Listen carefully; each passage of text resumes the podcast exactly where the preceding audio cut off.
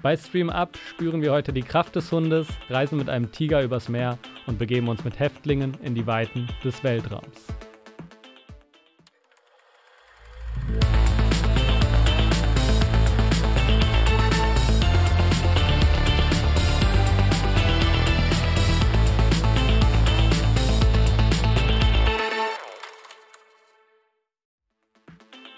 Hallo und herzlich willkommen zur ersten Folge von Stream Up, dem neuen Film- und Serienpodcast von hifi.de. In diesem Podcast wollen wir euch ab sofort monatlich über die Neustarts der Streaming-Landschaft informieren, kurz und knapp und euch Empfehlungen geben, was ihr euch denn auf die Watchlist setzen solltet. Mein Name ist Leon und ich bin als Redakteur bei hifi.de unter anderem für den Bereich Entertainment zuständig, was mich natürlich erstklassig für diesen Host-Job bei diesem Podcast qualifiziert. Und damit ich das alles hier nicht alleine machen muss, sitzt die Ronja neben mir. Hallo.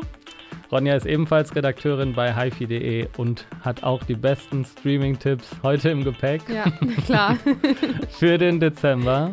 Genau, und äh, das Konzept ist eigentlich relativ simpel. Wir haben aus den verschiedenen großen Streaming-Diensten schauen wir uns die Neustarts des jeweiligen Monats an und äh, stellen euch dann die besten Filme und Serien vor. Und wir starten, wie könnte es anders sein, mit Netflix, mit dem wohl beliebtesten Streamingdienst. Ja, da fangen wir an mit Don't Look Up. Genau, und ein Film, den wir leider noch nicht sehen konnten, äh, der erst Ende Dezember bei Netflix startet. Am 24. Am 24. Dann könnt ihr euch den direkt mit eurer Familie. Nach dem Saufen. Nach, nach dem Saufen. Ich wollte nach dem, nach, nach, dem, nach dem äh, gemütlichen Weihnachtsessen äh, anschauen. Und vielleicht auch nach dem ein oder anderen Drink. genau, und Don't Look Up wird ein Film sein mit dem, ja, wohl besten Cast, den Netflix bisher äh, so zustande gebracht hat. Und ich kann mir auch gut vorstellen, dass der Film den äh, Rekord von The Red Notice einstellen wird, der jetzt vor kurzem mit Gal Gadot, Dwayne The Rock Johnson und ähm, Ryan Reynolds den bisherigen Rekord als erfolgreichster Netflix-Film aller Zeiten äh, gebrochen hat. Und ich kann mir vorstellen, dass Don't Look Up diesen Rekord nochmal einstellen wird, denn mit unter anderem Leonardo DiCaprio, Jennifer Lawrence, Timothy Chalamet, Ariana Grande und, äh, und Jonah Hill ist es nochmal ein unfassbar krasser äh, Cast, den sie da zusammengestellt haben. Und äh, wir haben uns den Trailer mal angeschaut. Ja, was hast du als erstes gedacht? Ich habe als erstes an Armageddon gedacht, den Film. Echt? Ja, als allererstes. Und dann fand ich auch das krass, dass ähm, Jennifer Lawrence einen kleinen Mikropony im Berliner Style hat. Also finde ich schon ein bisschen Klischee, oder das nicht? Das ist dir als erstes aufgefallen. Das war das erste. Ich dachte, ich dachte mir so, die, die sind ja zwei Wissenschaftler. Mhm. Ne? Und ich fand, die bedienen schon ein Klischee mit ihrer Frisur und ihrem Auftreten. Ja, und ich fand, es war so eine Mischung aus Science Fiction und äh, Dystopia und Komödie.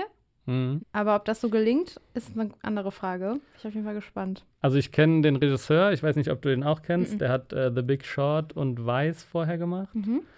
Ähm, auch zwei so politische Komödien. In The Big Short ging es um die Finanzkrise, die er sehr gut, finde ich, spielerisch irgendwie erklärt hat und äh, mit guten Einfällen.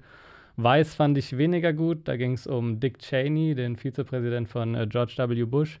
Und das ist, äh, er kommt ursprünglich aus der Comedy, der Regisseur, und hat jetzt seit diesen zwei Filmen und jetzt mit Don't Look Up auch, ist er so ein bisschen in die politische Schiene äh, gegangen. Und ich habe auch ein bisschen die Sorge, dass Don't Look Up ein bisschen zu simpel und ein bisschen mhm. zu komödienhaft wieder ist, für so ein, um ja. wirklich guter Film zu sein, weil ich finde die Idee, die Idee ist ja, dass zwei Wissenschaftler erkennen, dass ein Komet auf die Erde einstürzen soll und sowohl die Gesellschaft als auch die Politik ist irgendwie nicht mehr in der Lage, darauf angemessen zu reagieren, weil alle so ja. gefangen sind. Und es auch nicht ernst nehmen. Ja, und alle ja. zu äh, lech sind und die, der politische Betrieb irgendwie zu träge geworden ist. Und ich finde, das ist irgendwie eine, also es klingt wie eine ziemlich simple und langweilige Gegenwartsanalyse, sage ja, ich mal. Das stimmt. Also klar, kann natürlich sein, dass der Film äh, da noch äh, eine Nummer weitergeht und dann doch überzeugen kann. Aber das, die Grundprämisse finde ich erstmal relativ ja, simpel und nicht den, den aktuellen Zeiten angemessen. Und es ist das so dieses, äh, der politische Betrieb ist so lahmgelegt, die können auf nichts mehr reagieren. Aber ich habe richtig Vorfreude auf die beiden Hauptdarsteller. Ich bin gespannt, wie das so klappt zwischen denen mhm. und ob das denen gut gelingt. Und ja, an Weihnachten können wir uns dann Don't Look Up gönnen. Ja. Mit Ariana auch, Grande. Sind ja auch, das ist das Wichtigste. Ja, den Song dazu habe ich auch schon gehört, aber hat mich jetzt nicht so überzeugt. Aber Und ich glaube, Kid Cudi spielt auch mit. Ja, genau, stimmt. So, weiter geht's. Wir haben aber noch andere Empfehlungen für euch. Natürlich gibt es nicht nur Don't Look Up nächsten Monat, sondern auch zwei weitere Highlights, die wir für euch rausgesucht haben. Ich starte tatsächlich mit einem Klassiker, den wahrscheinlich viele von euch kennen oder vielleicht auch nicht. Es kommt die Sissi-Theologie, basierend auf der Geschichte von der jungen Kaiserin Elisabeth von Österreich. Kommt auf Netflix. Wir kennen das ja normalerweise aus dem Fernsehen. Aber jetzt kommen die guten Filme auf Netflix. Das heißt, man kann endlich selber entscheiden, wann man sie schauen möchte und muss nicht warten bis Weihnachten. Und ja, von meiner Seite auf jeden Fall eine Empfehlung. Das sind Filme aus den 50er Jahren. Sissy ist eine der erfolgreichsten deutschen Filmproduktionen und war damals in den 50er Jahren, als sie in den Kinos liefen, ein Verkaufsschlager. Und es geht eben eigentlich hauptsächlich um die junge Kaiserin Sissy, gespielt von Romy Schneider, und ihrer stürmischen Liebe zu Kaiser Franz Josef, gespielt von Karl-Heinz Böhm, der eigentlich in der Story eben für Sissys Schwester vorgesehen war. Deswegen es gibt ein bisschen Drama. Und der Film handelt eigentlich nur von der Liebe zwischen den beiden und wie eben Sissy versucht, sich auf ihr neues Leben als angehende Kaiserin vorzubereiten. Der Film ist tatsächlich für die 50er Jahre und obwohl es um so, so ein Thema geht, witzig. Also sind lustig anzusehen. Meine Oma sagt immer, ist nett und lustig. Sie kommt aus dem Schwarmland. Also sie sagt, das ist immer nett, kann man sich immer gut geben und sind halt sehr ruhige, entspannende Filme, alt, aber dennoch schön anzusehen. Also ja, ich muss äh, zugeben, dass ich die Filme noch nie gesehen habe. Aber ich finde es tatsächlich, äh, dass es interessant klingt und es sind natürlich auch Filme, die man mal gesehen haben sollte. Ja, ähm, Leon, da du es noch nie geguckt hast, kannst du dir ab dem 10. Dezember Sissy auf Netflix gönnen. Okay, was hast ja, du mitgebracht? Ja, ich habe äh, bisschen, etwas bisschen weniger Spaßiges, glaube ich, dabei. Es könnte, könnte öfters der Fall sein bei unseren Empfehlungen. Ähm, ich habe The Power of the Dog mitgebracht. Der Film ist äh, seit dem 1.12. schon bei Netflix verfügbar und ist der neue Film von Jane Campion, mhm. die seit zwölf Jahren ihren ersten Spielfilm äh, wieder gedreht hat. Sie ist jetzt nicht so bekannt, aber so in Arthouse-Filmkreisen schon relativ bekannt und hat äh, in den 90ern mit Das Piano auch äh, in Cannes die Goldene Palme gewonnen. Und jetzt hat sie seit zwölf Jahren mal wieder einen Film äh, ins Kino gebracht mit Benedict Cumberbatch den man lange nicht gesehen hat, den ich lange nicht mochte als Schauspieler und ich auch nicht damit gerechnet habe, dass er mir hier so gut gefällt, der aber hier eine sehr, sehr gute Rolle als sehr problematisch männlichen Bruder verkörpert. Äh, genau, und The Power of the Dog ist ein Neo-Western, ähm, der so sehr untypisch mit dem Genre umgeht, weil es gibt zum Beispiel keine Shootouts, keine Mexican Standoffs, irgendwie keine hm. Bars, wo die Leute saufen gehen. Aber es gibt eben doch etwas, was auch im Western-Genre ja sehr viel, äh, sehr präsent ist und das ist irgendwie so toxische Männlichkeit und so maskulines Verhalten. Das wird aber hier, anders als in Filmen von oder mit Clint Eastwood, hier eben auch als Thema behandelt. Und zwar gibt es äh, zwei reiche Brüder, die sehr viel zusammen machen, sehr wohlhabend sind, zusammen arbeiten und ihre Zeit miteinander verbringen. Und der eine heiratet dann und dann werden die so ein bisschen entzweit. Und der andere, gespielt von Benedict Cumberbatch, ist eben mit der Hochzeit nicht so einverstanden und spielt dann so Psychospielchen, um wieder seinen Bruder zurückzukriegen.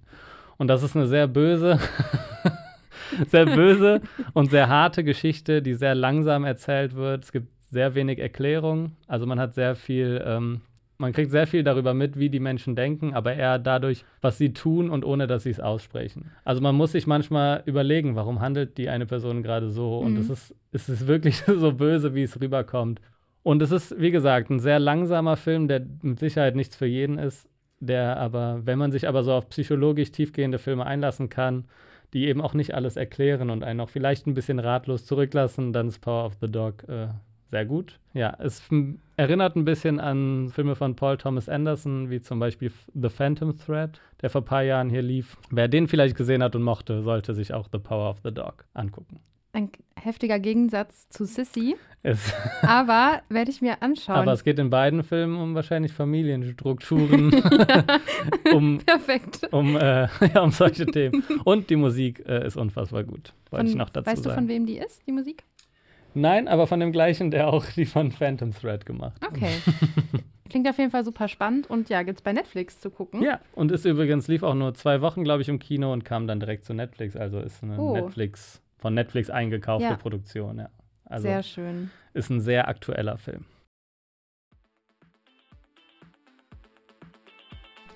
Ansonsten startet bei Netflix im Dezember noch The Hand of God.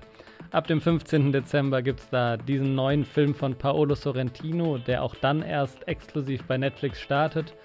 Der Regisseur ist bereits mit Ewige Jugend oder La Grande Bellezza aufgefallen und hat äh, damit sehr gute Filme abgeliefert. Und der neue Film wird seine Kindheit in Neapel schildern, in der zu der Zeit auch der legendäre Fußballer Diego Maradona gespielt hat.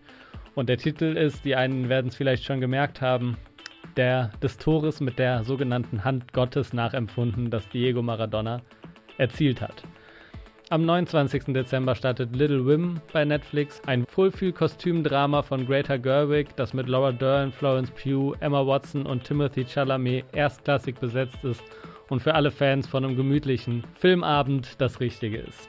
Am 31. Dezember startet Frau im Dunkeln, der neue Film von Maggie Gyllenhaal, der ebenfalls erst dann exklusiv bei Netflix startet, den man also noch nicht sehen konnte und es wird ein Drama sein, das mit der tollen Olivia Colman und der starken Dakota Johnson daherkommt als Schauspieler und der Trailer lässt schon mal auf einiges hoffen. Es gibt auch neue Serien bei Netflix im Dezember. Am 3. Dezember startet das Ende, also die letzten Folgen von Haus des Geldes, also der zweite Teil von Staffel 5. Und äh, ja, die spanische Kultserie kennt wahrscheinlich schon jeder und wird jetzt zu Ende gehen. Am 17. Dezember startet die zweite Staffel von The Witcher. Die großartige Videospielverfilmung mit tollen Monsterdesigns, äh, tollen Effekten und einer starken Story geht dann endlich in die zweite Staffel. Und am 31. Dezember kommt die vierte Staffel von Cobra Kai zu Netflix. Und ja, Karate Kid-Fans dürften die Serie schon lange kennen und sich auf die Fortsetzung freuen. Und Cobra Kai ist etwas für alle, die nostalgisch an die Originalfilme, an die Karate Kid-Reihe zurückdenken und eben für alle Fans des Sports, die irgendwie Bock haben, sich da in einer spaßigen Coming-of-Age-Serie weiter mit zu beschäftigen. Damit ihr auch noch bei den anderen Streamingdiensten auch was zum Schauen findet, haben wir euch noch zwei Empfehlungen von Disney Plus mitgebracht. Ähm, ich habe Life of Pi mitgebracht aus dem Jahr 2012, also ist jetzt schon ein bisschen älter. Ich habe den damals tatsächlich im Kino gesehen und fand den total beeindruckend, weil er total schöne Bilder mitbringt. Ähm, es ist ein Abenteuerdrama des taiwanischen Regisseurs Ang Lee und Ang Lee hat auch mit Life of Pi einen Oscar in der Kategorie Beste Regie gewonnen. In Life of Pi geht es darum, dass eben ein im Film namenloser Autor ist auf der Suche nach einer neuen guten Story und trifft eben den gebürtigen Inder Pai Patel, der angeblich eine gute Story-Auflage hat. Und dann wird erst die Geschichte erzählt. Es geht um eine Geschichte aus seiner Vergangenheit. Er ist in einem Zoo des indischen Städtchens Pondicherry aufgewachsen und beschäftigt sich viel mit Religion. Also allgemein Religion spielt in diesem Film eine wichtige Rolle. Aber es ist dann so, dass Pais Familie eben mit dem Zoo nach Kanada auswandern will, weshalb sie halt Indien verlassen müssen und sich übersee nach Amerika aufmachen. Und das Schiff gerät eben in einen heftigen Sturm. Pai kann sich gerade so auf ein Rettungsboot retten.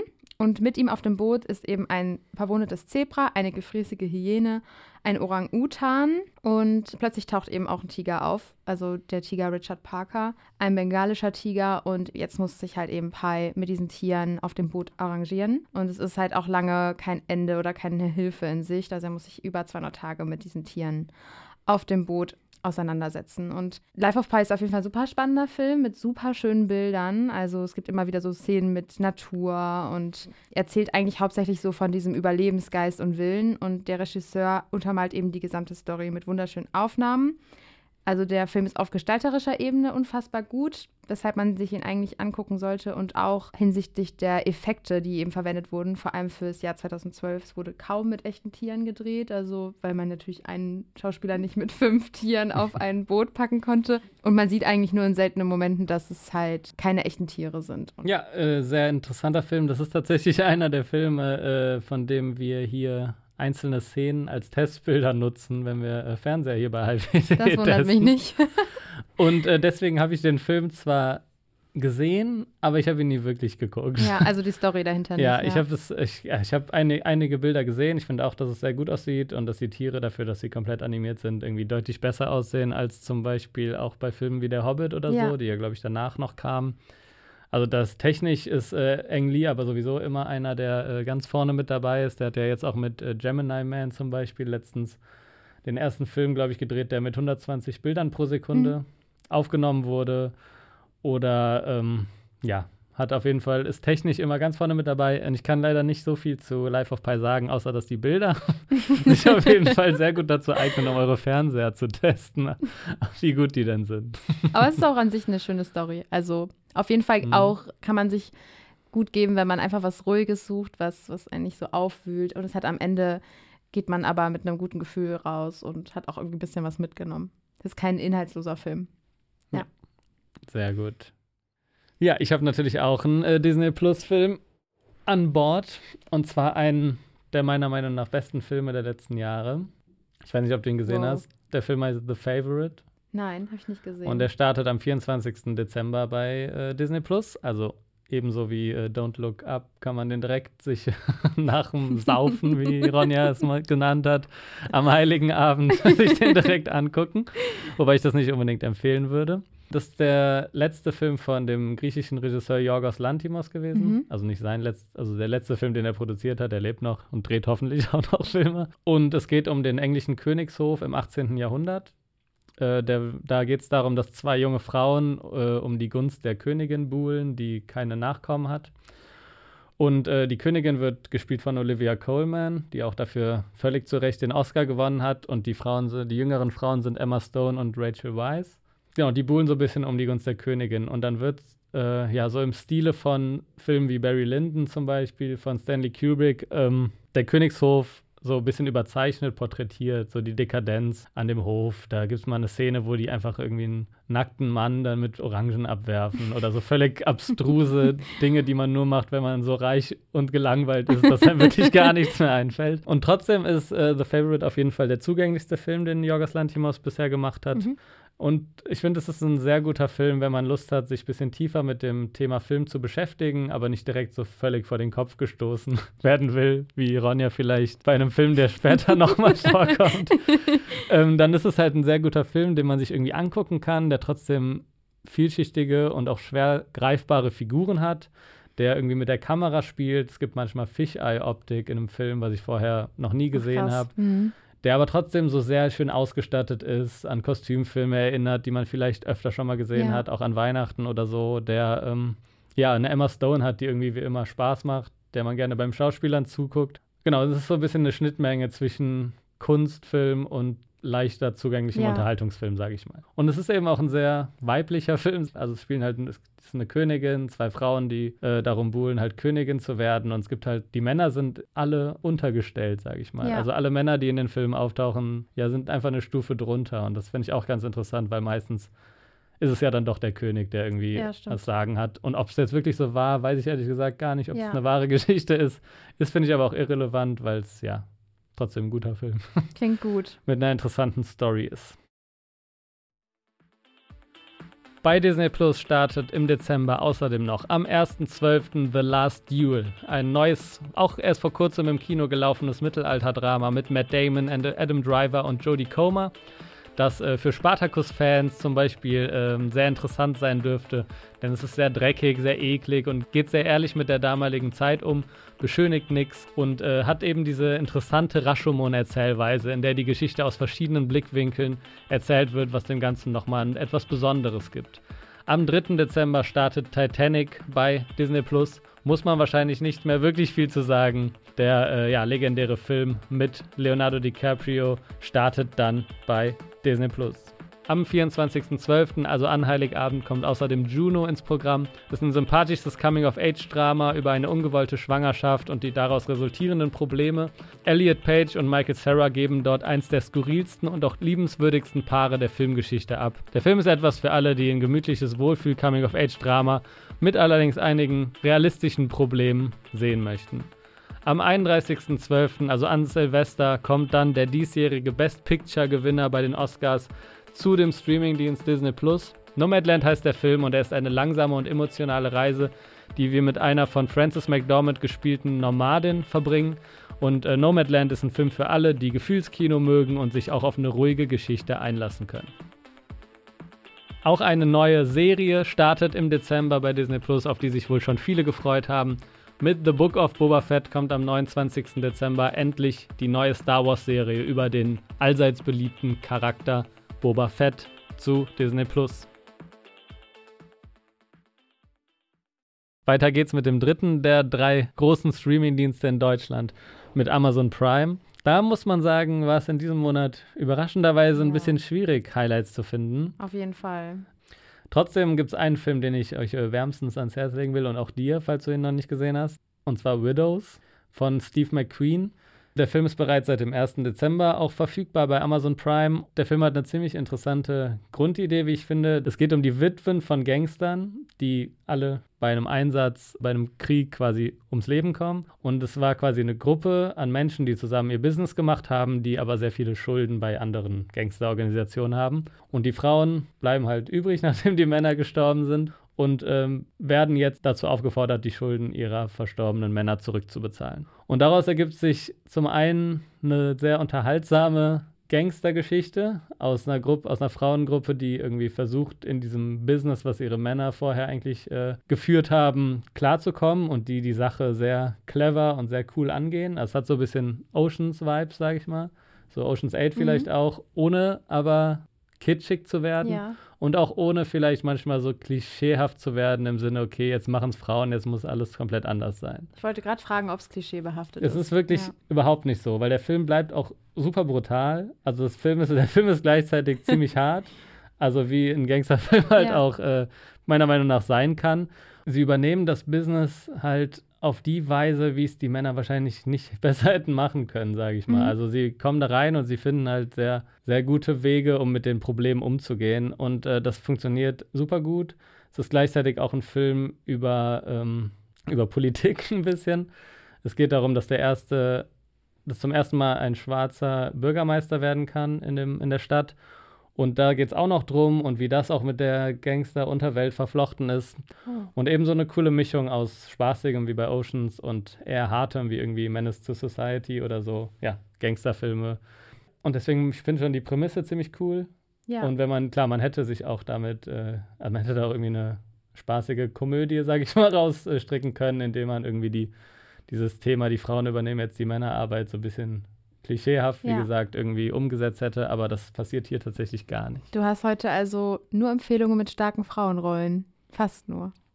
Das Oder zumindest 50 Prozent. Ist äh, richtig, ja. ja. und äh, und äh, The Power of the Dog ist von einer Regisseurin und auch da ist die Frau der, wichtig, der wichtigste Faktor in der Handlung, sage ich mal. Also ja. Empfehlung von unserer Seite. Voll, also Widows auch an dich, wirklich. Also klar, es gibt so zwei, drei brutale Szenen, mhm. aber die sind halt einfach gewalttätige ja. Szenen, jetzt keine psychologisch ja. harten Szenen.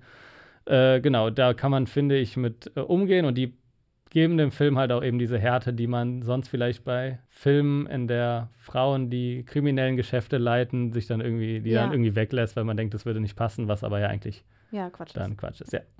Sehr schön, cool. Ja. Genau, das war äh, leider, äh, war leider das einzige richtige Highlight, aber ein paar Empfehlungen haben wir jetzt trotzdem auch bei Amazon Prime noch bei den schnellen Streaming-Tipps. Wie gesagt, war es bei Amazon in diesem Monat etwas schwer, noch sonderlich viele Empfehlungen zu finden. Trotzdem gibt es hier noch zwei. Am 21. Dezember kommt Fantastische Tierwesen Teil 2 zu Amazon Prime. Ob Fantastische Tierwesen jetzt wirklich ein guter Film ist, lässt sich definitiv debattieren, aber Harry Potter-Fans werden ihn sich mit Sicherheit mal anschauen wollen, falls man ihn noch nicht gesehen hat. Und es ist wohl auch das letzte Mal, dass man Johnny Depp in der Rolle von Grindelwald sehen kann, denn der wurde ja ersetzt.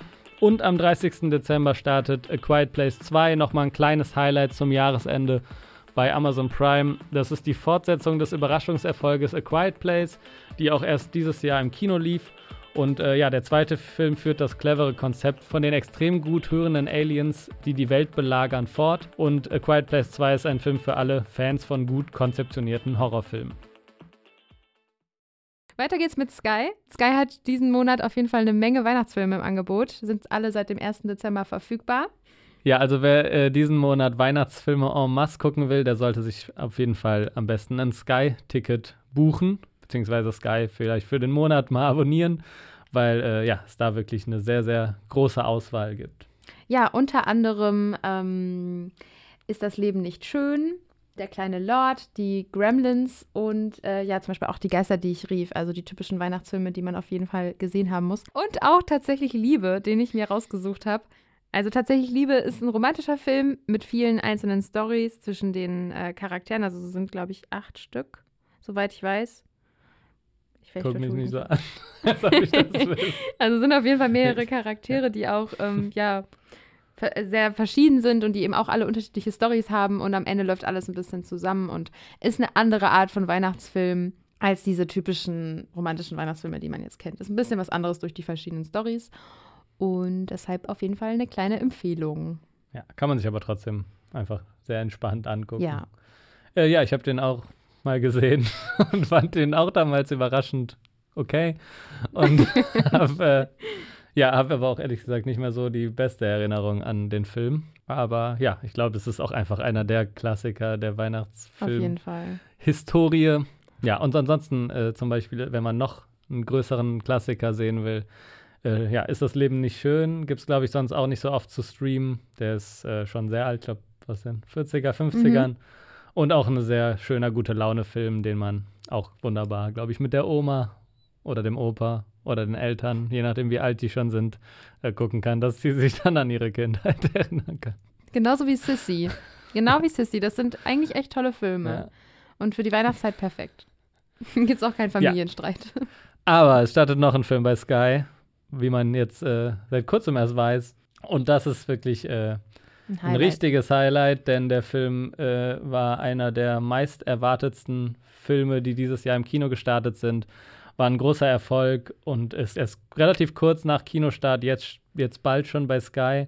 Zweiter Weihnachtsfeiertag könnt ihr euch Dune ansehen. Genau. Dune ist ein Film, zu dem wahrscheinlich jeder schon äh, viel gelesen hat, aber man kann es ja trotzdem nochmal zusammenfassen. Das ist eine, ein Science-Fiction-Film und äh, es geht darum, dass das Haus Atreides auf den Wüstenplanet ähm, Arrakis oder auch Dune äh, geschickt wird, um vom Imperium, um diesen zu übernehmen und dort Spike abzubauen, was in der Welt von Dune dazu benötigt wird, um zum Beispiel interplanetare Reisen zu vollführen. Genau, Dune ist einfach ein sehr epischer, sehr epischer Film mit einem krassen Soundtrack, mit äh, tollen Bildern. Der hat so die Epic, Epic, Epicness, die man irgendwie das letzte Mal vielleicht bei sowas wie Herr der Ringe irgendwie im Kino sehen konnte. Und der erinnert tatsächlich daran. Ist nicht ganz so spaßig, würde ich sagen. Also er ist sehr ernst und trocken. Das passt aber auch zu der Welt, in der sie da leben, weil alles ist voll mit Wüste. Hat mit Timothy Chalamet auch ein äh, großartigen Hauptdarsteller, der die äh, Figur sehr gut verkörpern kann. Und ja, ist einfach ein Kinoerlebnis. Man muss jetzt sehen, ob man das äh, zu Hause genauso reproduzieren kann, je nach Soundanlage und je nach Größe vom Fernseher bestimmt. Äh, ja, Dune auf jeden Fall eine große Empfehlung. Ja, ich kann ja leider nicht viel dazu sagen, weil ich mich bei der Wahl zwischen Dune und James Bond für James Bond entschieden habe, aber einfach nur, weil die Zeit besser gepasst hat. Und das ja. bereue ich zutiefst. Ja, ja. das das, das wird dir auch ja. ewig nachhängen hier, hier im Büro. Dass ich auch vor allem dann Dune nicht im Kino gesehen habe. Ist einfach nochmal was anderes. Aber ich werde ihn dann am 26. auf Sky gucken. Und ja, das solltet ihr auch tun. Ja, auf jeden Fall. Eines der größten Kinoerlebnisse der letzten zehn Jahre, sage ich mal. Umso besser, dass man es dann auf dem Sofa gucken kann. Ja, ne? eines der tollsten Sofa-Erlebnisse bestimmt auch. Neben den großen und auch den äh, sehr bekannten Streaming-Diensten gibt es auch in Deutschland ein paar kleinere Streaming-Plattformen, äh, von denen sich vor allem eine durchgesetzt hat. Das ist Mubi. Da äh, werden ja ein bisschen abseitigere Filme angeboten, Filme, die nicht so bekannt sind. Da läuft jetzt kein Dune, kein tatsächlich Liebe, sondern eher ein bisschen speziellere Filme. Auch da wollen wir euch in jeder Folge den Mubi-Film des Monats vorstellen. Und der ist in dieser Folge High Life. Ja, und an dieser Stelle auch ähm, eine Triggerwarnung zu sexualisierter Gewalt. Also in Highlife geht es unter anderem um sexualisierte Gewalt und deshalb, wenn ihr euch das nicht anhören könnt, dann schaltet jetzt ab. Genau, weil Highlife, äh, kann man vielleicht kurz mal sagen, war ein Film, den Ronja sich nicht ganz angucken konnte. ja. Vielleicht sagst du mal kurz, äh, warum. Ja, also ich habe die ersten 30 Minuten geguckt und ich muss sagen, an sich ist natürlich, war mir bewusst, dass es kein unter typischer Unterhaltungsfilm ist, eher ein Kunstfilm. Ich hatte mich auch gefreut auf Robert Pattinson. Stimmt, ähm, ja. Genau, ist der Hauptdarsteller und fand eigentlich auch die, so den Beginn ganz spannend. Aber zum einen, ja, merkt man halt, dass komische Dinge passieren werden. Also der Film ist irgendwie so geschnitten oder die Stimmung im Film ist schon so, dass man merkt, oh, passieren jetzt komische Dinge und äh, dann wurde ein toter Hund gezeigt und dann war ich so, oh, da passieren noch komische Dinge. Ja, und dann habe ich die Handlung gegoogelt und wusste halt auch aufgrund der sexualisierten Gewalt, dass ich es nicht, nicht schauen werde. Äh, super gruselig, der Film. Ja, Entschuldigung nochmal für die, für die Empfehlung. Ich hatte den vor ein paar Jahren gesehen und hatte den tatsächlich nicht mehr so hart in Erinnerung, sondern eher als ziemlich guten Film abgespeichert. Vielleicht kurz zur ähm, Handlung oder zum Film an sich. Das ist ein Film von Claire Denis, einer mhm. französischen Regisseurin, die ähm, ziemlich bekannt ist und mit Filmen wie Beau Travail auch einen meiner absoluten Lieblingsfilme geschaffen hat. Und das ist der erste Film, in dem sie mit englischen Darstellern und eben auch in den USA ah, okay. gedreht hat. Und äh, der Film handelt davon, dass eine, dass Häftlinge, ich glaube, das wird gar nicht so genau erklärt, Am aber Anfang es, nicht. es ist eine ja. Gruppe von äh, Straftätern, ja. die quasi in einer Welt, die nicht mehr bewohnbar ist, losgeschickt werden in einem Raumschiff, um eben einen neuen bewohnbaren Planeten zu finden, um einen neuen bewohnbaren Planeten zu finden. Und es gibt keinen Weg zurück, die sind für immer in diesem Raumschiff. Und man bleibt als Zuschauer des Films auch die ganze Zeit an Bord dieses sehr klaustrophobischen und sehr engen Raumschiffes. Ähm, genau, Robert Pattinson spielt die Hauptrolle, der eine ziemlich krasse Entwicklung, äh, kann man vielleicht kurz mal sagen, nach Twilight durchgemacht hat. Und mit Filmen wie Good Time, The Lighthouse oder äh, The Lost City of Z zum Beispiel, ja, sich vor allem, finde ich, coole Projekte ausgesucht hat. Ja. Ist ja auch nicht selbstverständlich, dass man irgendwie ja, ein großer, großer Teenie-Star, sage ich mal, ist und dann sich erstmal so kleineren Projekten zu äh, widmet, für die er wahrscheinlich auch nicht mal annähernd ja. das gleiche Geld bekommen hat, wie er hätte bekommen können. Genau, der Film ist eben sehr weird und sehr hart, wie du schon gesagt hast. Ich glaube, das hängt auch sehr viel mit der Kühle zusammen, mit der es inszeniert ist. Ja. Also es ist kein Horrorfilm, aber es ist eben ein sehr einengender und sehr harter Fall. Film, der eben nicht wie vielleicht der ein oder andere Horrorfilm immer mal wieder auch ein, irgendwie eine Comfortzone bietet und einem so eine Pause gönnt oder auch irgendwie konventionell gedreht ist, sodass man sich an gewissen ja, Konventionen des Filmemachens irgendwie festhalten kann, die man ja. schon kennt, wo man weiß, ah, das passiert bestimmt jetzt im nächsten Moment, das habe ich schon bei 15 Filmen vorher ja. gesehen. Das kommt jetzt bestimmt auch. Auch das, ähm, also ich weiß nicht, wie sich das entwickelt, aber er ist ja alleine auf dem Raumschiff, das heißt kaum Dialoge, halt hauptsächlich Bilder und das schreiende Baby. Da, mhm. Das Baby schreit ganz viel und das ist, glaube ich, auch Teil dieser Kunst, dass halt das auch den, den Zuschauer halt genauso stresst wie, den, wie die Figur im Film. Aber auch das war ein Grund, warum ich abgeschaltet habe, weil es mich, das hat mich in dem Moment, mhm. ich habe es abends geguckt, war total fertig und dann die ganze Zeit das schreiende Baby. Zudem ist er auch noch äh, sehr pessimistisch. Also es, für mich war das eigentlich ein Film, der dessen Aussage war, okay, die Menschheit hat die Erde so zugrunde gerichtet, dass sie da nicht mehr leben kann. Aber wenn man ehrlich ist, wenn sie jetzt einen anderen Planeten finden, dann wird es da auch nicht besser laufen. Weil wie es auf dem Raumschiff zugeht, wie, ja. Wie, ja, was da passiert, das lässt nicht sehr, das lässt nicht viel hoffen dass, darauf, dass irgendwie die Menschheit sich bessert, bessert, ja. sage ich mal. Und ich fand halt super interessant, wie das zum Beispiel, es gibt einen Garten an Bord und wie oft so Szenen, so ruhige Szenen aus diesem Garten an irgendwie diesen Zerstörungswillen der Person auf dem Raumschiff so nebeneinander geschnitten waren. Und es gibt oft so diese Ruhe, die dann in so einer krassen Intensität mündet. Und ich glaube, das ist auch super ungewohnt zu sehen. Ja. Diese krassen Wechsel, das Tempowechsel irgendwie, äh, ja, das äh, entspricht nicht den Sehgewohnheiten, die man normalerweise kennt. Und deswegen ja. ist es, glaube ich, eine Herausforderung, den Film zu gucken. Ja, deswegen ist es keine Empfehlung für, sage ich mal, einen Feierabendfilm. Nee, man sollte sich auf jeden ja. Fall drauf äh, einlassen, äh, wenn man diesen Film sehen will. Aber wie gesagt, ich kann den wirklich aus tiefstem Herzen empfehlen. Der kam übrigens auch nicht unbedingt in der Filmbubble, sage ich mal, so gut an. Mhm. Also viele auch Leute, die sonst Filme von Claire Denis kennen ja. oder die mögen, fanden den Film auch nicht gut, weil er irgendwie zu inhaltslos war. Ich fand den wirklich großartig. Es war auch mein erster Claire Denis, den ich äh, wirklich direkt mhm. abgefeiert habe. Und ich mag auch so eine, also ich, mir gefällt auch so eine Intensität irgendwie sind dann zwar nicht unbedingt positive Emotionen, ja. aber es ist irgendwie eine Erfahrung, die man macht, die wenige Filme bieten, die man sonst so sieht. Ja, aber dann ist es ja auch eine gute Empfehlung. Das ist auf jeden Fall eine, aber, aber eine wie gesagt, wie gesagt, mit, ja. äh, mit Vorwarnung, die ich allerdings zum Beispiel bei dem hier als erstes empfohlenen Film The Power of the Dog auch geben würde. Also okay. zum Beispiel ist auch kein Film ja. für jeden, aber Highlife ist auf jeden Fall nochmal extremer, wie man ja auch an deinem Abbruch nach 30 Minuten sieht. Ja, aber ich habe mir vielleicht auch nicht den richtigen Zeitpunkt ausgesucht und auch war nicht darauf eingestellt. Ja, dann äh, nächstes Mal äh, erkläre ich dir vielleicht vorher Was ein bisschen. für eine Art Film. Genau. Das ist natürlich. Ich finde, es klingt auch nicht wie ein Kunstfilm.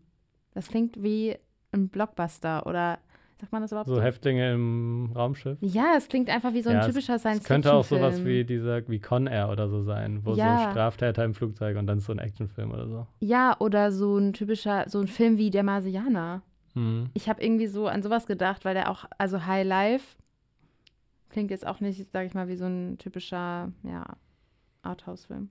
Ja, das stimmt. Deswegen äh, habt ihr jetzt hier die Warnung und gleichzeitig die Empfehlung. Hey Live könnt ihr äh, ab dem 19. Dezember dann bei Mubi euch anschauen. Ja, wenn ihr euch für so eine Art Filme interessiert und Mubi sowieso auf jeden Fall eine Empfehlung für jeden Filmfan. Ja, das war es dann auch schon mit der ersten Folge Stream Up.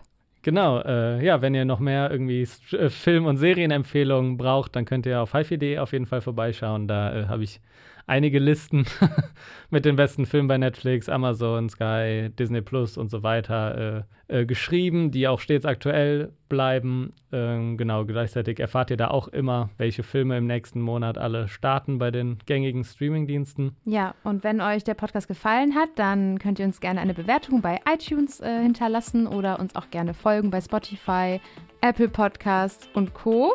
Schreibt uns gerne eine Mail an streamup hifi.de. Da könnt ihr Leon und mich erreichen. Genau, ansonsten vielleicht auch über die über den hifi.de Instagram-Kanal. Da könnt ja. ihr auf jeden Fall auch äh, gerne abonnieren und in die DMs sliden, wie man so sagt. Genau, in die DMs sliden. Und ansonsten könnt ihr uns immer zu Beginn jedes Monats hören. Genau, ab jetzt immer zum ersten, vielleicht auch mal zum zweiten, aber immer Anfang jeden Monats äh, gibt hier eine Übersicht über die besten Streaming-Starts ja. des Monats. Sagen wir mal Tschüss, ne? Ja, bis, bis Januar. Bis Januar. Tschüss. Ciao.